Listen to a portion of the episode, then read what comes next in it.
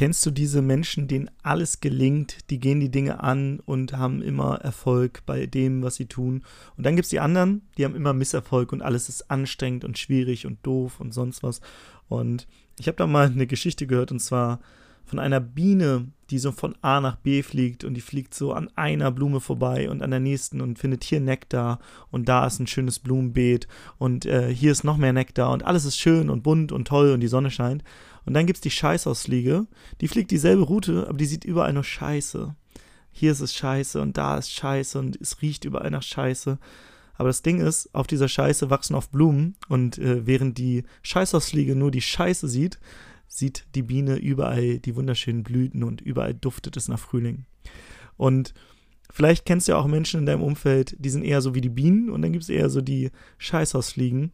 Und was ich dir auf jeden Fall mitgeben kann, du bekommst immer das, worauf du dich fokussierst. Wahrscheinlich bist du jemand, der jetzt sehr viel positiv denkt, der sich mit Persönlichkeitsentwicklung auseinandersetzt und äh, du versuchst auch, wenn du irgendwo mal was hast, was vielleicht nicht ganz so gut läuft, auch das Gute darin zu sehen. Und ich kann dir sagen, das macht Sinn. Manche sagen jetzt, aber das ist doch Selbstverarsche. Ja, mag sein, das ist Selbstverarsche, aber sie funktioniert. Weil in dem Moment, wo du Dinge reframest, in dem Moment, wo Dinge nicht so laufen, du sie aber als Learning nimmst und guckst, was kann ich beim nächsten Mal besser machen, dann bist du konstruktiv. In dem Moment, wo du einfach resignierst und aufgibst und sagst, ja, alles ist doof und oh und sowieso und immer habe ich so viel Pech, wirst du verlieren und die Scheiße anziehen. Das war ein ganz kurzer Impuls heute, weil mir das so wichtig, wichtig ist, dass du lösungsorientiert bist als Unternehmer, als Freiheitsunternehmer bist du immer lösungsorientiert. Das ist tatsächlich sogar äh, bei uns im Code of Honor zwischen Sascha und mir, aber auch mit ganz vielen Kooperationspartnern 100% Lösungsorientierung, weil Dinge passieren. Und Dinge, die passiert, die kannst du nicht ändern. Das heißt, wenn dir Scheiße passiert, dann kannst du es nicht ändern. Jetzt kannst du natürlich da jetzt irgendwie im Selbstmitleid baden oder du sagst, ja gut, ist passiert, aber was kann ich daraus lernen? Wie kann ich die Scheiße für mich nutzen? Was kann ich daraus machen? Ähm, zum Beispiel ähm, jemand, den ich mal interviewt habe, äh, von Einhorn-Kondome tatsächlich, ich glaube der Philipp, ähm, die wurden mal verklagt von einem äh, größeren Kondomanbieter und ähm, die haben diese Klage genommen und haben daraus eine PR-Aktion gemacht und haben gesagt, hier der große Goliath, der gegen David jetzt hier schießt und haben letztendlich zum Schluss eine PR-Aktion daraus gemacht, obwohl sie verklagt wurden und haben so super viel Marketing aus dieser Scheiße, die, die ihnen eigentlich passiert ist, ähm, super viel Positives noch rausziehen können. Das heißt, immer wenn dir Scheiße passiert, frag dich, kann diese Scheiße Dünger für irgendwas sein? Kann das für was Gutes, kann das für irgendwas gut sein? Und übernimm die Verantwortung.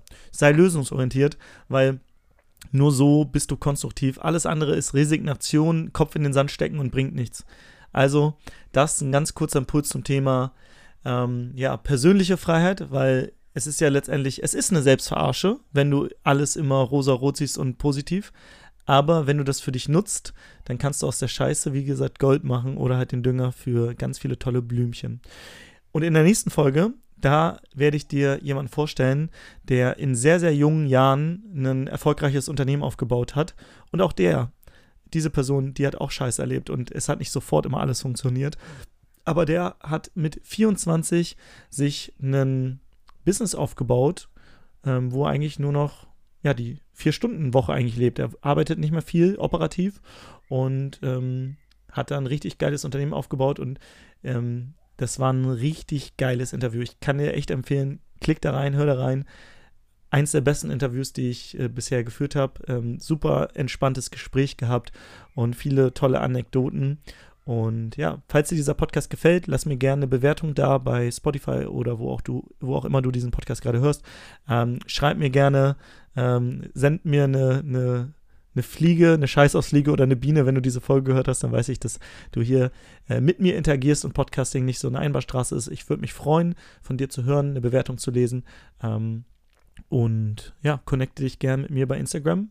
Und in diesem Sinne sage ich jetzt Tschüss und bis zur nächsten Folge wo wir darüber sprechen, wie er, der Interviewgast, als 24-Jähriger sich ein Business aufgebaut hat, von dem er gut leben kann, wo er aber nur vier Stunden die Woche arbeitet.